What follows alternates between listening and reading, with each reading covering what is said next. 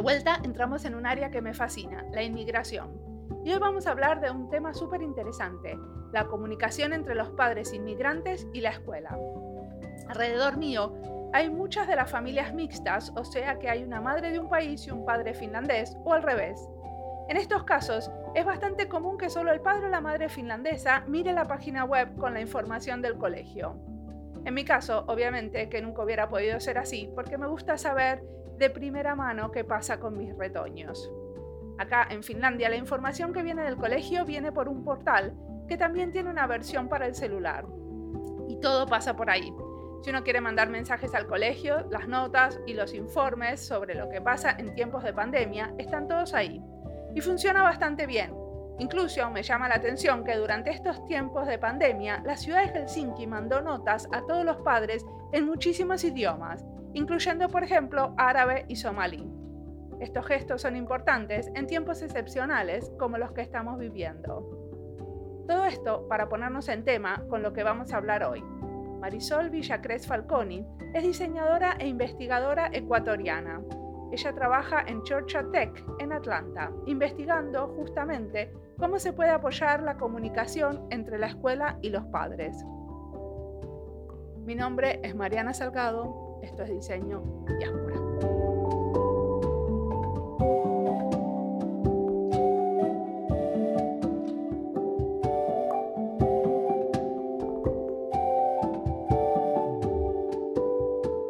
Quieres presentar? Soy Marisol Juan Villacres y la historia de mis apellidos es una historia larga, pero como hispana tengo dos apellidos. Y soy, soy varias cosas. Soy profesora en un programa de ciencias computacionales en Ecuador, en la Escuela Superior Politécnica del Litoral. Pero también soy estudiante de doctorado. Ya este es mi quinto, voy a entrar a mi quinto año de doctorado en Human Centered Computing en la Universidad de Georgia Tech en la ciudad de Atlanta. Y mi trabajo de disertación doctoral es todo acerca de diseñar con los padres hispanos, inmigrantes hispanos, para ver si hay formas en que podemos crear tecnologías que los apoyen a, la vez que ellos apoyan a sus hijos en el área educativa.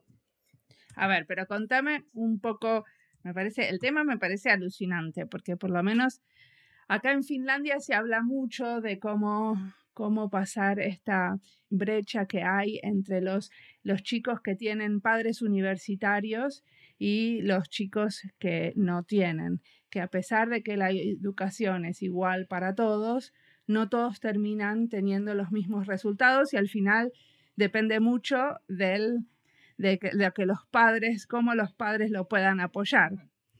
Entonces, en el caso de la comunidad latina, ¿cómo se te ocurrió este tema? Originalmente, para comenzar mi doctorado, mi idea era, y, en general, la, la, idea de pasar de ser profesora a, hacer un doctorado, la idea era adquirir más experiencia en proyectos de intervención, o sea, que se use la tecnología para intervenir en una cierta área, con proyección a poder usar esa experiencia cuando regrese al Ecuador, porque estoy haciendo este doctorado para regresar al Ecuador.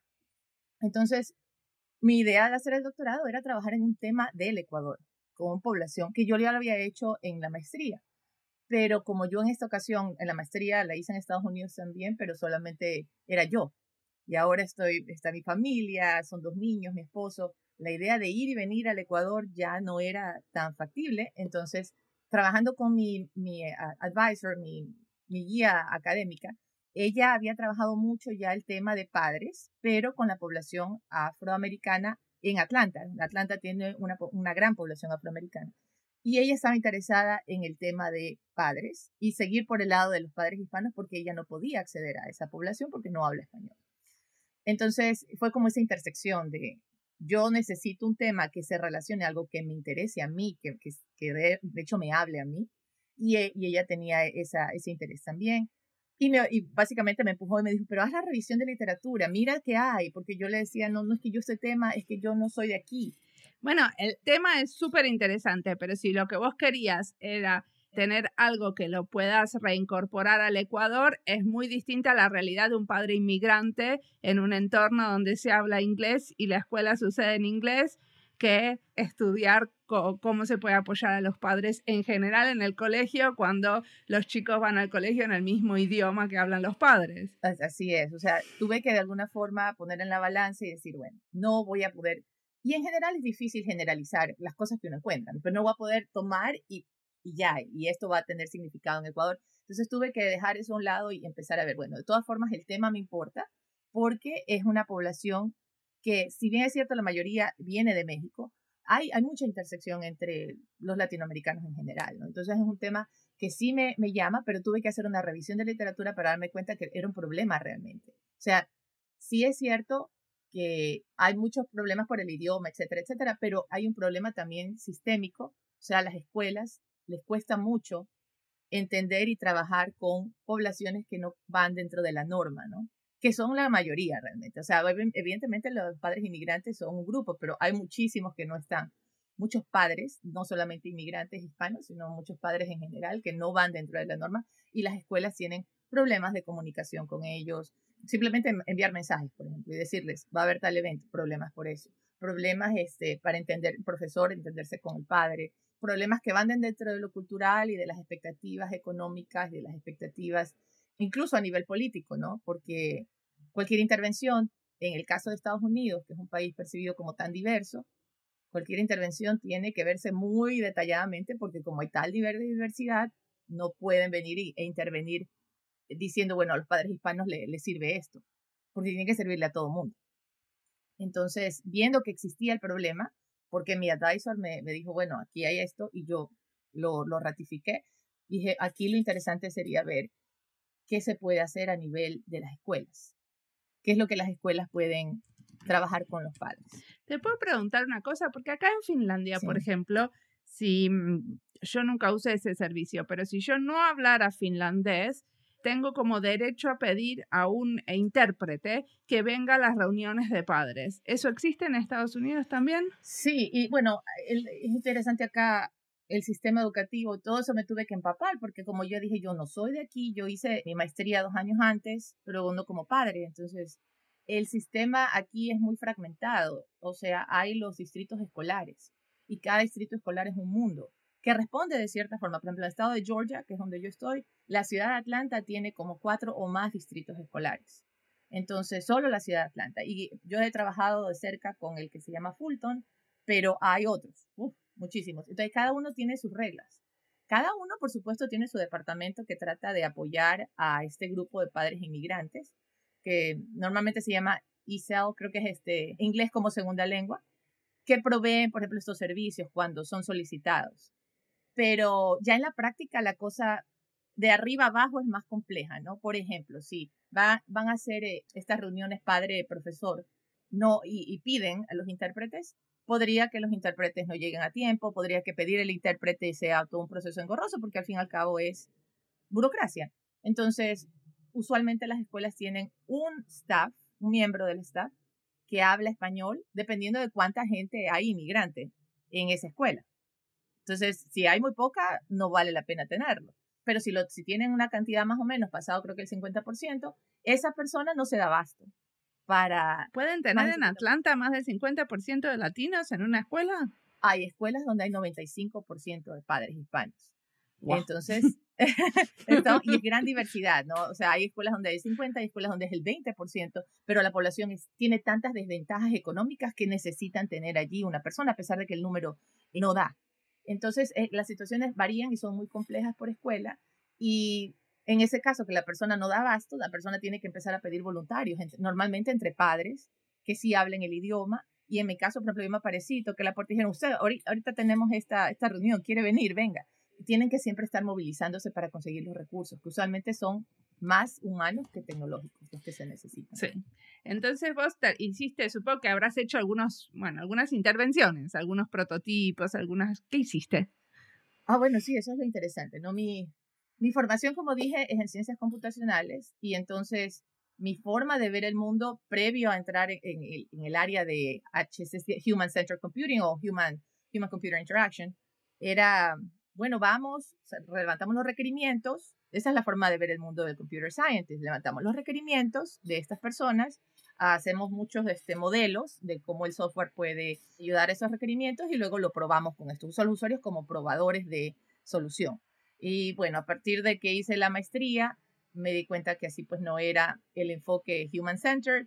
Empecé a descubrir que había eh, etnografía, nunca había escuchado de esas cosas, diseño participativo, todo eso fue como, eh, eso, eso, eso me motivó a hacer el doctorado. Aún así, en el doctorado, esto, este programa está dentro de lo que es el nombre de la, de, de la escuela, creo que es este Computer, bueno, no es Computer Science, pero es la escuela, School of Computing, de hecho. Entonces, este, la visión es intervencionista. O sea, la visión, la idea es vamos, así entendemos el problema, pero igual vamos a estar creando, prototipando, etcétera, etcétera, ¿no? Y probando y probando. Pero cuando me di cuenta del, nivel del problema que variaba por escuela, ¿no? Y me di cuenta de la gran cantidad de tecnología que ya está presente en la vida de estos padres. Porque la escuela lo impone. Porque la escuela quiere masificar. La idea de masificar es hacer las cosas más eficientes, ¿no? El correo se percibe como una de las soluciones más eficientes posibles, porque yo con un correo llego a, los 30, 35 padres de un aula. Y al darme cuenta de que la tecnología ya estaba masivamente presente, que cada año hay nuevas soluciones que le presentan a los padres, que los padres, la gran mayoría, al ver, al conversar con ellos, no tenían ni idea de cómo se llama cada cosa, ni para qué sirve. Muchas veces le decía, me decían, mi hijo, yo le digo que lo instale, ahí ha de estar.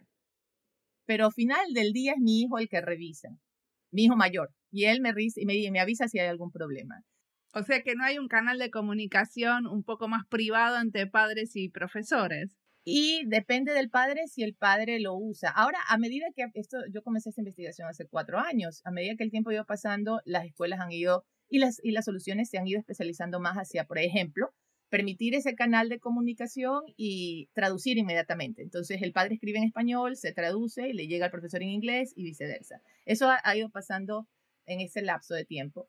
Pero depende del padre, depende si el padre siente confianza. Si, por ejemplo, el padre envió un mensaje y el profesor no le respondió, el padre siente que ese profesor, o sea, va degenerándose hasta pensar ese profesor es racista.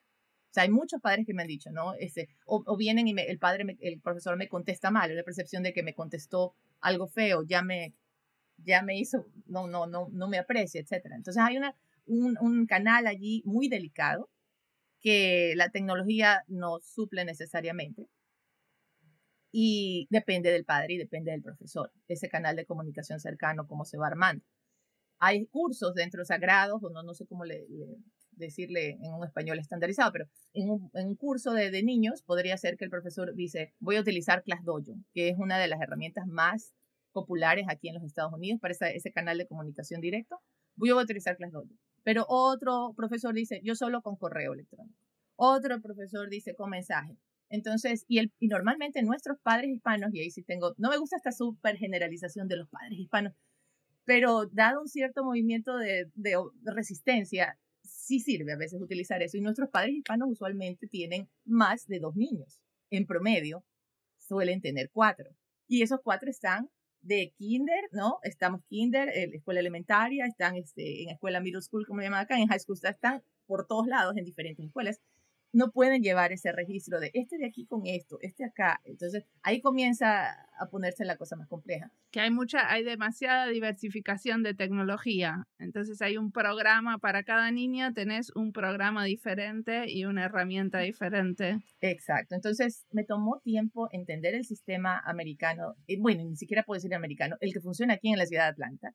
Me tomó tiempo ingresar a la comunidad porque sí, me veo como los papás, sí, o sea, físicamente me veo como ellos, hablo el idioma este, y todo, pero eso no quería decir que yo venía, podía venir y decir, bueno, aquí estoy y soy parte de la comunidad, porque no soy parte de la comunidad. Me tomó tiempo ser parte de la comunidad y ganarme la confianza de quienes trabajan con los padres, de los padres, etcétera, y entender que no podía ver el problema, vamos a estudiar esta escuela, porque esta escuela tiene particularidades y las demás alrededor son completamente diferentes. Entonces, tomé el problema desde, desde arriba, desde una visión que yo siento que es como ecológica cómo está navegando la información en este distrito escolar, ¿no? Alrededor de diferentes escuelas, cuáles son, y fuera de las escuelas inclusive, hay muchísimas organizaciones de apoyo, cómo trabajan esas con este tema de apoyar a los padres.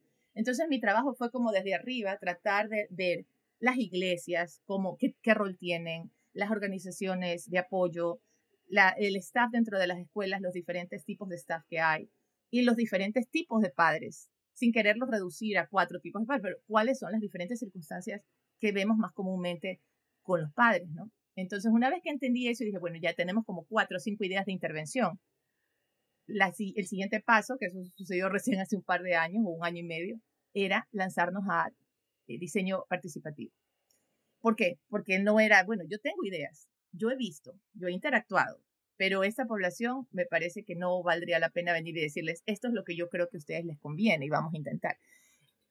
Entonces, el siguiente paso fue, bueno, vamos a hacer, trabajar diseño, ¿cómo trabajamos diseño participativo cuando no estoy hablando de una sola comunidad?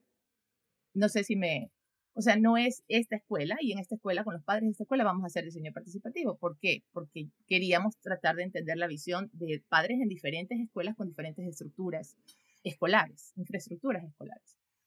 Entonces hicimos, trabajamos como con tres grupos a través de Atlanta, o sea, en el norte, el sur, este, etcétera, de padres, con escuelas y fuera de escuelas, incluso a, través de las iglesias, ¿no? Porque así tendríamos más diversidad de experiencias. Entonces, eso nos dio una idea, pero, y no sé si te, interrúmpame si estoy hablando mucho.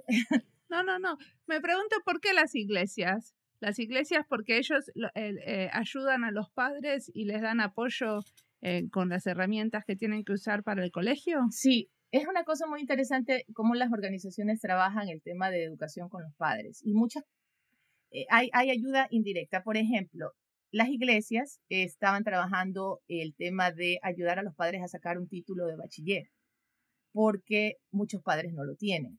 Entonces, para, para hacer eso, estaban trabajando incluso dándoles cursos de utilizar la computadora, cursos para poder enviar correos, cursos para... Entonces, no está directamente relacionado con la, escuela, aunque sí a veces la escuela trabaja directamente con las iglesias porque saben que los padres van allá y les quieren hacer llegar algo y allí es más eficiente el hacerles llegar algo que a través de la escuela donde los padres muchos no van. Entonces, eh, el, el tema es por eso decir es ecológico porque no hay cómo yo podría saltarme esos actores, pero son actores que tienen mucho impacto en la vida diaria. De, no, es entender el contexto de la gente, claro. Sí, Entonces, eh, eh, reclutamos a través de las iglesias porque ya había esa asociación con ellos. O sea, yo ya había trabajado voluntariado con ellos, ayudando justamente a esto de enseñar computación, es desde coger el ratón, o sea, agarrar el ratón y ya, eh, todo, incluso copiar y pegar, que para todo es copia y pega, pero nada de esas cosas son familiares si uno no las ha utilizado anteriormente. Entonces, bueno, yo he trabajado eso con las iglesias y sabía de la, motivación que tenían las, tienen las iglesias de ayudar a que los padres puedan ayudar a sus hijos. Es parte de lo que las iglesias quieren, que, la, que las familias hispanas tengan mejor calidad de vida, si le podemos decir así, ¿no? Y, mejor, y, puedan llegar a cumplir sus aspiraciones, porque las aspiraciones sí las tienen.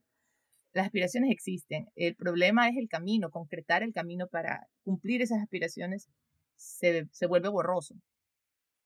Y, bueno, trabajé, trabajamos eso de diseño participativo, pero toda la visión siempre era cómo hacer que los padres reconozcan sus fortalezas ah, y a través de estas diferentes localidades y empiecen a imaginar futuros de tecnología que utilicen esas fortalezas. Bueno, vos en uno de los artículos que yo leí tuyos hablas que habría que pasar de esto de entender el diseño centrado en el humano, tendríamos que pasar de entender las necesidades de la gente a entender las fortalezas o los, los bienes, no sé, como vos, vos lo, lo pones en inglés, es Assets-Based Design. Sí, es muy, muy interesante para mí. Yo a, lo largo de mi doctorado empecé a ver esta tendencia en la literatura, que trabaja más que nada en lo que es escuelas de una especie de intervencionismo basado en las, ya no es tanto intervencionismo porque viene más de, lo, de, la, de la población, ¿no? Entonces es la población la que trabaja con el diseñador sobre estas fortalezas. Trabaja con el educador, trabaja con el diseñador, depende, depende de quién está eh, haciendo la investigación. Y, y empecé a ver que, por ejemplo, en educación le llaman funds of knowledge, que serían como los fondos de conocimiento que tienen las familias, etcétera, y cómo trabajar currículum basado en esos funds of knowledge pero en lo que es intervención comunitaria le llaman assets based.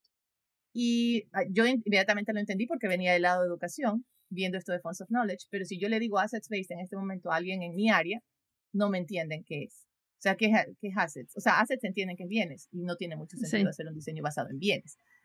Entonces, No, porque parece más como la propiedad que la Exacto. fortaleza. Es exacto. mejor traducirlo como fortaleza. Sí. Eh, exacto. Entonces, y abarca mucho más que, o sea, for- fortalezas, capacidades, pero también los recursos físicos que pueda tener una comunidad. Por ejemplo, el- el- la iglesia puede convertirse en un- una fortaleza o un, un recurso, pero también podría, o sea, bueno, entonces al, al, al engancharme en esta idea de assets based, me pareció muy interesante porque una de las cosas que yo más veía era que la retórica que manejan las escuelas, si bien es cierto, todos quieren ayudar.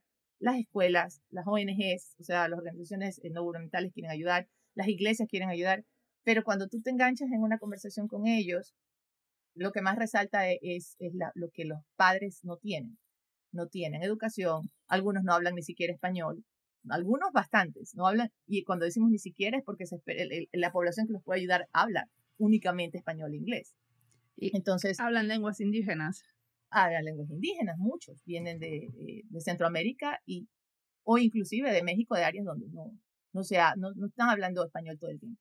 Entonces, este, no, no saben disciplinar a sus hijos. Una cosa súper. Entonces empecé a encontrar una serie de, yo no sé, no son dicotomías necesariamente, pero son con- contradicciones en la vida, el día a día del padre y la historia que manejan las organizaciones, etcétera, ¿no?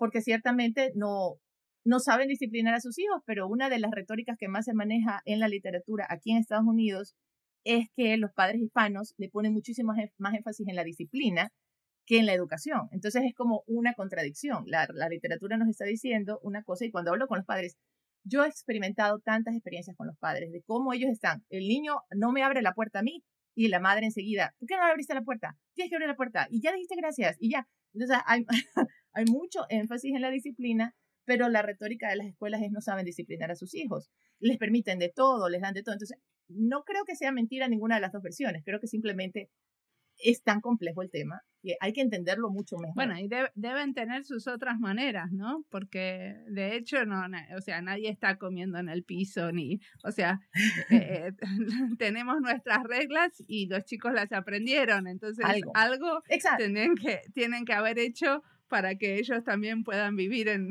en este mundo.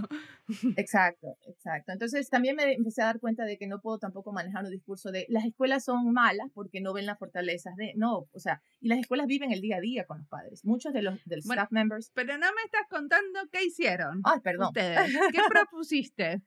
Yo, yo entendimos toda esta complejidad, Sí, sí, ahora sí. decime qué hicieron. Bueno, en lo que es diseño participativo, trabajamos y los padres, bueno, se- seguimos en la, la- de la complejidad, pero los padres trabajamos el tema mucho de fortalezas. Y empezar, empezaron a salir fortalezas como que, lo que aprenden los padres en el día a día. Entonces, por ejemplo, un- no hemos hecho una cosa, no hemos hecho nada, tenemos todo ya listo como para empezar a. Pero lo que salió allí, por ejemplo, es que la idea de que el niño puede ayudar al padre, que se maneja mucho, mucho en, los ambientes de inmigrantes. El niño puede ayudar al padre a aprender y el padre puede ayudar al niño. No es necesariamente la mejor intervención o la mejor idea para intervención con este grupo porque ellos quieren aprender los padres solos y sienten que los hijos se burlan de ellos. Y cuando hablo de solos, yo busco mi canal de YouTube y yo sigo mi canal de YouTube que me enseña inglés. Y mientras estoy cocinando, estoy escuchando cómo me va enseñando inglés. Yo escojo páginas en Facebook que son aspiracionales, donde una mamá o una madre parecida a mí, una señora parecida a mí que habla español, etcétera, me enseña cómo puso su propio negocio, cómo pasó de estar sin documentos a ser un ciudadano en Estados Unidos, cómo ahorrar para mi casa. Entonces vimos, por ejemplo, ese es un par. Ahí hay una gran fortaleza, pero lo que tenemos que considerar es que tiene que comenzar en individual. No podemos, vamos, llamemos a todos los padres que vamos a enseñarles inglés, que suena como lo más normal. O sea, ustedes, porque vos todo el tiempo estás hablando de que usted, eh, que vos venís de un, como una, una disciplina que es intervencionista. Entonces, yo como diseñadora que soy, estoy esperando el momento que me digas, bueno, lo que diseñamos es tal artefacto o lo que tenemos en cuenta o lo que queremos hacer es un artefacto, o sea, aunque sea como una especie de, eh, de brief o de, de resumen donde vos me digas, bueno, lo que vamos a querer hacer es esto. ¿Hay eso o lo que hicieron es investigar la situación y todavía no llegamos a la intervención? Tenemos definidas dos posibles intervenciones. Y una es basada en, sí, una es basada en esto del aprendizaje de los padres, al ver que los padres saben mucho porque aprenden solos y quisieran compartir eso con otros. Pensamos en una idea basada en lo del voluntariado de la escuela. La escuela las escuelas aquí, no sé en Finlandia, pero aquí son muy basadas en voluntariado. Es parte de la cultura americana. Eh, si se le puede llamar así, cultura estadounidense. Entonces, la idea es que el padre va a la escuela, bueno, la escuela lo llama, y el padre va y dice, vengo a sacar copias, vengo a, entonces requiere mucha intervención física. Pero vemos que lo, y normalmente la, la idea es, bueno, con los padres inmigrantes, los, les, decimos saquen copias, este, cosas que ellos puedan hacer, vengan a servir comida, vengan a, ¿no? No les decimos nada académico porque se asume que no saben hacer nada académico. Entonces le ponemos a hacer este tipo de cosas. Hay la, eh, esa, esa parte es lo del voluntariado y vemos que los padres sí están dispuestos a compartir lo que saben, pero no, no quieren comprometerse a, ¿no? Quieren aprender ellos, tienen mucho deseo de aprender, tienen muchos deseos de compartir, pero sin compromiso y sin presión social. Entonces, basándonos en eso, la idea que tenemos es trabajar micro voluntariado, cambiar el paradigma de voluntariado de la escuela sino que eh, como la persona que, por ejemplo, maneja los padres hispanos puede tener una aplicación tipo texto, donde, o el texto, ni siquiera una aplicación, el mismo, un mensaje de texto, vamos a poner, vamos a crear una revista o un sitio web para manejo de ahorro eh, familiar. No tiene que ver nada con la escuela, pero podría ser, podría ser, vamos a crear un sitio web con videos para aprender a contar y, a, el, y el abecedario en inglés, español, como sea alguien sabe de algún video que me puede enviar. Entonces, por ejemplo, ahí cae en la fortaleza del padre, porque la mayoría maneja mucho el tema de YouTube a ese nivel de, yo sí sé, por ejemplo, incluso aplicaciones para sumar, restar, ese tipo de cosas los padres las manejan muy bien. Y es solamente enviar un enlace. Entonces, no es yo tengo que ir a la escuela, etcétera, ¿no? O, podrían recomendarme el nombre de alguien que sepa, o sea, más todavía indirecto e impersonal. De ese nivel, que son como micro voluntariados, queremos empezar a, o sea, una vez que el padre se enganche, llevar registro de que se está enganchando y empezarlo a, que más, ¿no? Le voy a pedir ahora una cosa un poquito más compleja, como, por ejemplo, ya tenemos la página donde está el video que tú nos dijiste y, está aquí reconocido tu nombre o tu, tu participación. Ahora podías podrías ponerle un título. Ahora podrías ponerle una descripción. O sea, una cosa que yo no necesite eh, ir y hacer, sino que lo haga, sino más rápido en el celular, y a medida que me voy enganchando y voy viendo que lo que yo estoy contribuyendo está convirtiéndose en algo que vale la pena y que otros van a venir a ver y van a aprender de mí, ya entonces yo lo puedo enganchar más como a estas dos mamás han estado participando mucho, ¿qué tal si las ponemos a trabajar juntas y ellas este, se encargan de ya una cosa más, más este, con mayor peso todavía en la creación de contenido y el resultado sería algo que toda la comunidad pueda utilizar. Como direccionar más el voluntariado para que sea como de alguna manera más comunitario y se fortalezcan entre sí los padres. Y sea micro, o sea, la idea es de micro a más o de menos a más, ¿no? No podemos decirle al padre, sí le podríamos decir, este, vamos a hacer un evento, esto sí funciona muy bien, vamos a hacer un evento el, mes de la, el mes de la hispanidad creo que le llaman, y ¿quién quiere traer comida? Rapidito. Todo el mundo dice, yo me apunto, yo me apunto, yo me apunto. En ese, ahí sí se pueden comprometer porque son, son expertos en eso. Pero si nosotros les decimos, no, eh, vamos a, enseñar matemáticas, como un millón padres se van a abrir, van a decir, no, no, no, no, porque yo aprendí matemáticas en México, en mi escuela, y yo no sé las matemáticas de aquí. Mis hijos, muchos niños les dicen, mamá, tú no sabes. A mí también me han dicho. A mí también. Tú no sabes, quítate de aquí. Entonces, los padres eh, dicen, no, no, no. Entonces, ¿cómo podemos engancharlos en cosas que sí les interesen, donde sí son expertos, y en el área digital donde no requiera que estén allí en la escuela, porque la parte física es muy difícil para ellos comprometerse con eso, ¿no? Sí, entonces esa es una. Esa es una, entonces, la microintervención. Y vos dijiste que había otra más. Sí, la otra que descubrimos dentro de todo este asunto ecológico es que hay mucha desconexión entre la información que maneja la escuela, la información que maneja la iglesia, la información que manejan las ONGs. Entonces, lo que más vimos es, el padre necesita el, actor más cercano es usualmente o el profesor o lo que le llaman aquí la bilingual liaison, que es, la persona que habla español y que es más cercana eh, culturalmente a ellos. Y ellos son sus dos únicas fuentes de información. Bueno, podemos decir, entre padres también se, comparten, pero eso es muy circunstancial, ¿no? Depende de con quién me topo, si ese padre con el que yo converso tiene acceso o no a información. Y de ahí tenemos que alrededor de eso están, las ONGs tienen una cantidad de información increíble de todo tipo que puede ayudar a los niños, a los padres, etcétera, las iglesias, todas estas organizaciones. Pero es tal cantidad de información que cuando un padre va a la Asociación Latinoamericana que queda acá en Atlanta, el padre va porque quiere una información sobre salud, o sea, el tema del seguro. Va y quiere lo del seguro médico y eso es lo único que va a encontrar. Puede ser que las paredes estén repletas de oportunidades, pero el padre no va a ponerse a ver, a ver, esta de aquí me calza con mi problema de, es muy complejo hacer ese, ¿no? Eh, cerrar de. Entonces lo que pensamos es, los padres, muchos de ellos, son parte de grupos de WhatsApp con las bilingual liaisons o son parte de grupos de WhatsApp con ciertas eh, organizaciones. La iglesia, por ejemplo, tiene su grupo de WhatsApp y ellos confían mucho en esos grupos cerrados. Eh, ¿Qué tal si pudiésemos intervenir en esos grupos cerrados con un agente inteligente que acompañe en base a lo que está escuchando de la conversación, que tiene que mantenerse privada y el desafío es la privacidad, sobre todo en el contexto de Estados Unidos, que acompañe a la conversación y que esté conectado a todas estas otras alternativas que se están dando en la comunidad enorme que es la comunidad hispana, para poder este, sugerir, ¿no? En base a la necesidad puntual que el padre tiene. Por ejemplo, ahora con lo del COVID, había muchas, yo soy parte de esos, de esos grupos de WhatsApp porque por mi trabajo pues, de investigación he estado inmersa en la comunidad.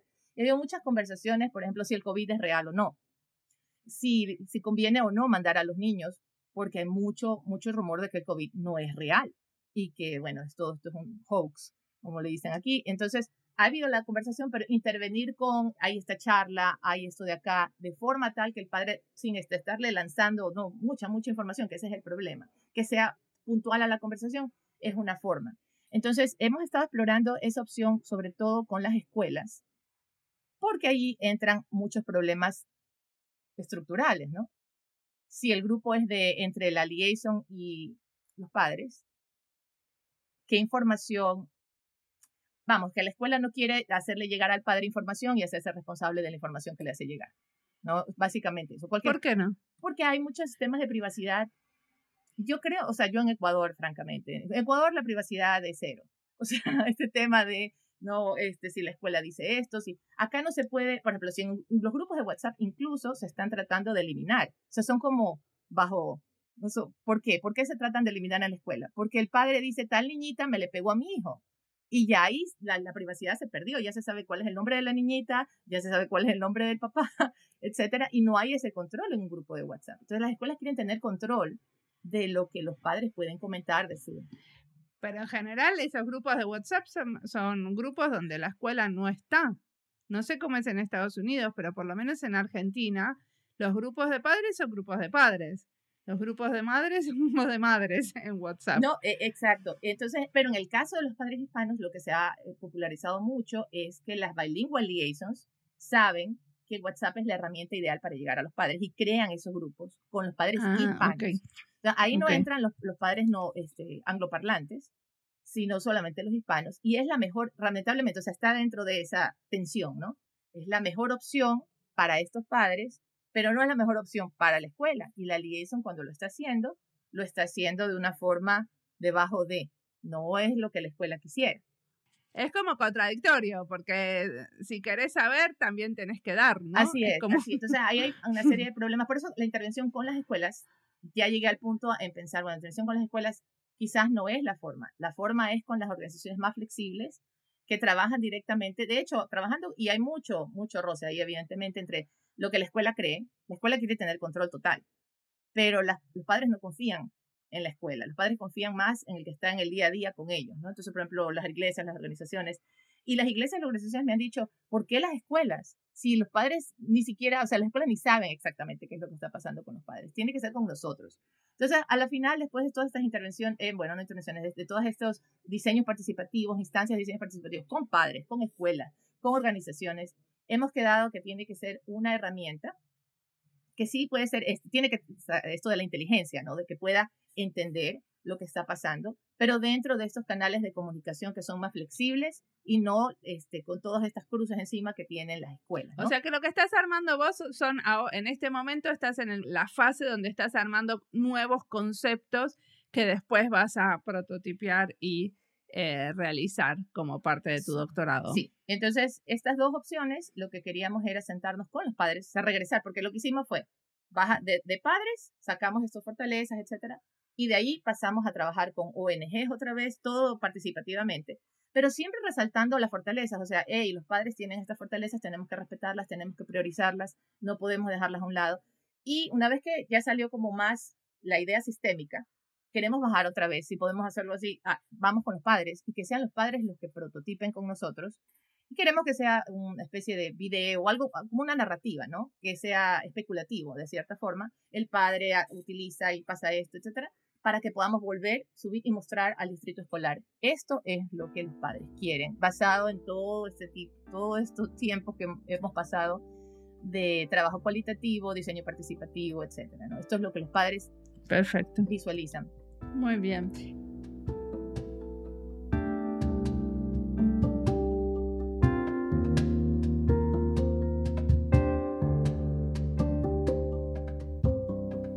Pareció súper interesante cuando Marisol cuenta cómo hacen para acercarse a los padres y todo el trabajo de colaboración entre los investigadores de la universidad y las asociaciones no gubernamentales, entre ellas la iglesia. Eso de ir donde la gente se junta, encontrarlos ahí y ofrecerles trabajar con ellos para apoyarlos en la vida cotidiana. No es fácil esto de ser madre en un país que no es el tuyo y comunicarse con el colegio en otros idiomas, pero aparte hay que traducir los gestos, ¿Qué quiere decir cuando no te responden enseguida o no te responden del todo, que hay que leer entre líneas, ¿Qué quiere decir si te responden con copia a la directora del colegio. Como sabemos, la comunicación es compleja y hay muchos símbolos y cosas propias de cada cultura. Traducimos palabras, traducimos gestos y tratamos de entendernos lo mejor posible y con buena voluntad para que no haya malos entendidos, que son difíciles de evitar. Sigamos escuchando a Marisol.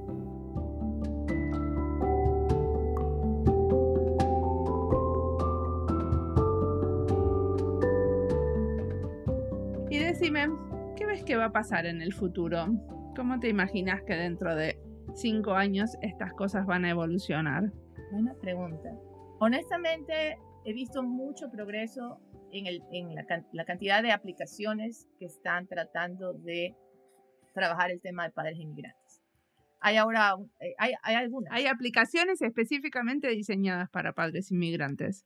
Ah, hay una que conozco que está específicamente y el resto involucra también a padres inmigrantes. ¿Cómo se llama?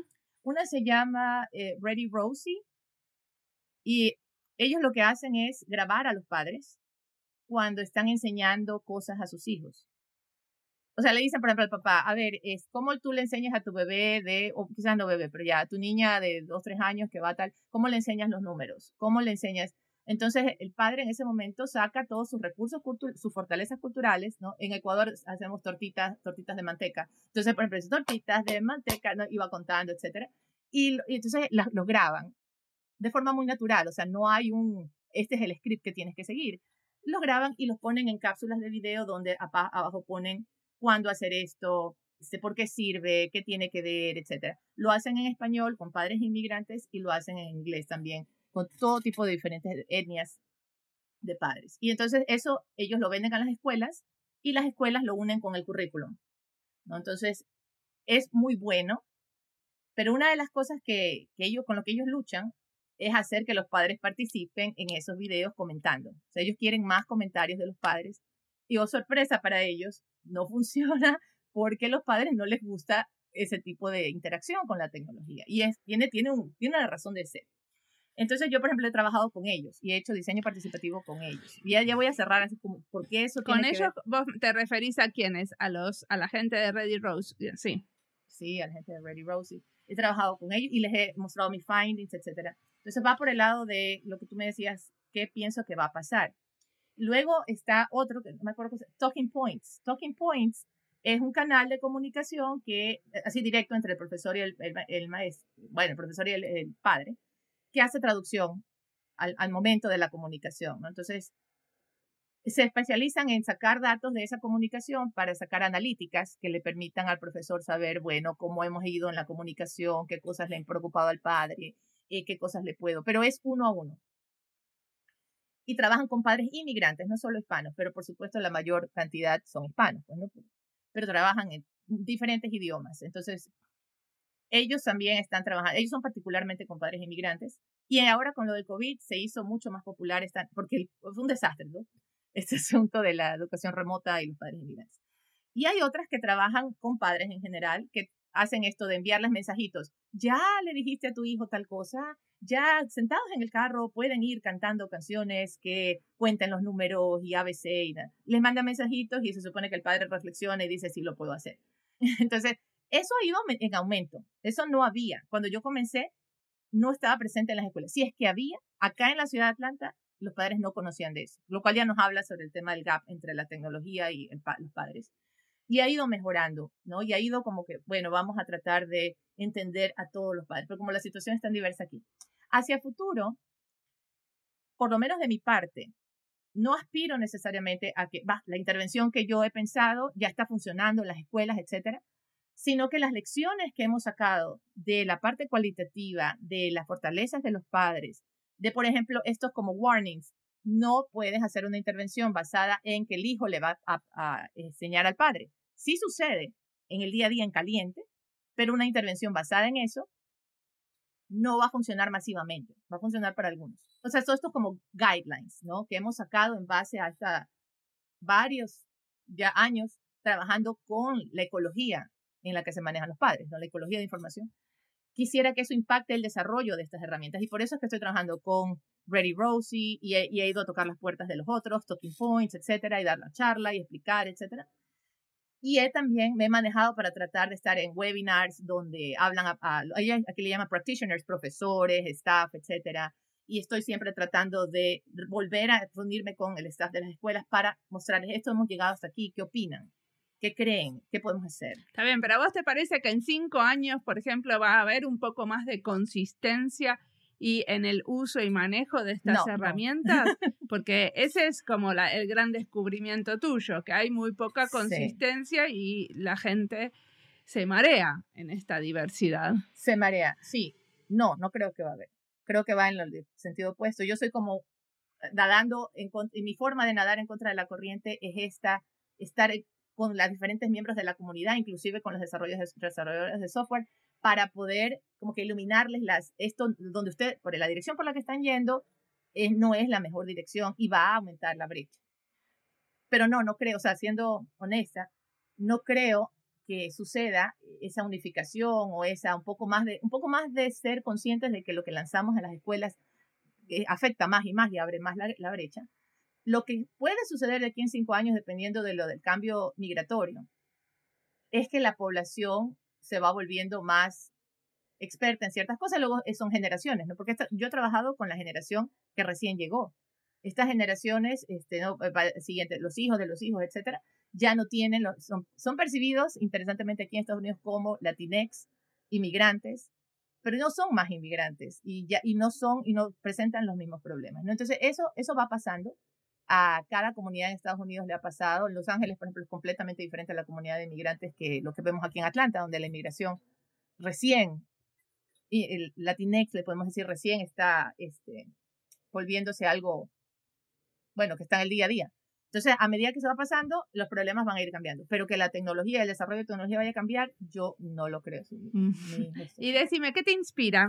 Esta es la última pregunta. Me inspira mucho la literatura, que ha sido escrita con esta visión de complejidad.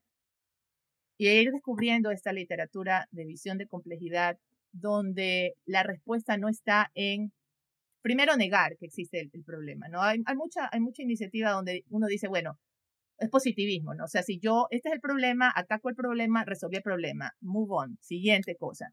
Es, eso, eso, eso o sea, ese tipo de, de, de enfoque hay mucho en computer science me inspira el que dice, no, espera un momento, ese, no es así, no hay, no hay una verdad que espera por ser descubierta y tú la vas a arreglar o hay un problema que tú, pero que tampoco dice, bueno, hay un problema terrible y todo lo tenemos que ver desde la perspectiva del problema terrible, ¿no? Y la opresión, que, que efectivamente tengo muchísimas historias de los padres de cómo se han sentido marginados. Pero si me quedo solo en eso, no puedo empezar a ver que hay cosas positivas y negativas todo el tiempo trabajando y no siempre es en la misma situación, no siempre es de la misma forma, no siempre, la, la vida de la gente no está estática, no es monolítica, la vida de la gente es dinámica. Entonces, eh, me, me, inspira la literatura que me habla sobre esa, esa complejidad, ese dinamismo. A ver, y decime un libro que, que quieras recomendar a la audiencia que tenga justamente, que sea un, un ejemplo de esta literatura escrita con una visión de complejidad. Hay muchos. Últimamente estoy tratando de terminar un libro de Marisol de la Cadena, pero no hablan de, ella en ese libro no está hablando de tecnología, está hablando, este, de hecho lo tengo aquí, este aquí, Earth Beings, Ecologies of Practice Across Andean Worlds. Entonces ella en ese libro cuenta mucho como ella como peruana está trabajando básicamente etnografía y ella es antropóloga, entonces está eh, trabajando y viviendo la experiencia con líderes indígenas, líderes políticos indígenas que, que de hecho llevaron a cabo la reforma agraria en los 50. Entonces ella está trabajando con ellos, pero se da cuenta que, por ejemplo, aparte de que ella habla quechua, pero su quechua no es pues, no, superfluido, que hay momentos en que no puede entender la realidad, ¿no? Para, para el grupo de, con el que ellos, ella trabajaba, ellos veían las montañas como seres vivos. Y ella entonces dice, pero yo no puedo, o sea, más allá de, eh, son las montañas y son las montañas, nunca voy a entender eso. O sea, puedo traducir que ellos lo ven así, pero no puedo entender eso. Y ver también cómo los indígenas, cuenta la historia de cómo los indígenas, estos líderes indígenas se estaban movilizando, diciendo, yo tengo que aprender español, porque si no aprendo español y entiendo el español, no voy a poder luchar para sacar estos provechos. Entonces, alguien viene y lo ve y dice, ah, este indígena se está cholificando, ¿no? El, cholo, la, idea del cholo, se está haciendo mestizo pero no es necesariamente así, es una visión simplista del problema, no es necesariamente que se está cholificando y por lo tanto solamente siendo mestizo se pueden resolver problemas, porque estos líderes indígenas viven también su realidad, no están buscando hacerse mestizos, están buscando defender sus problemas con las herramientas que el mundo de los mestizos les da.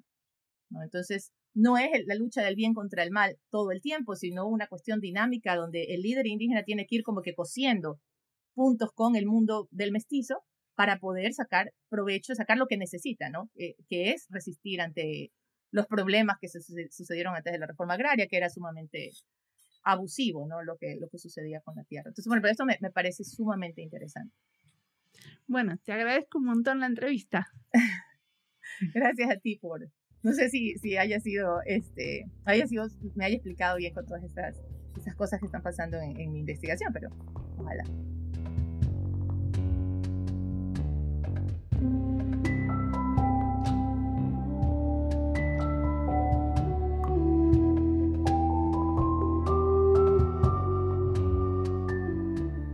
Marisol dice que le inspira la literatura escrita con visión de complejidad, y no puedo estar más de acuerdo.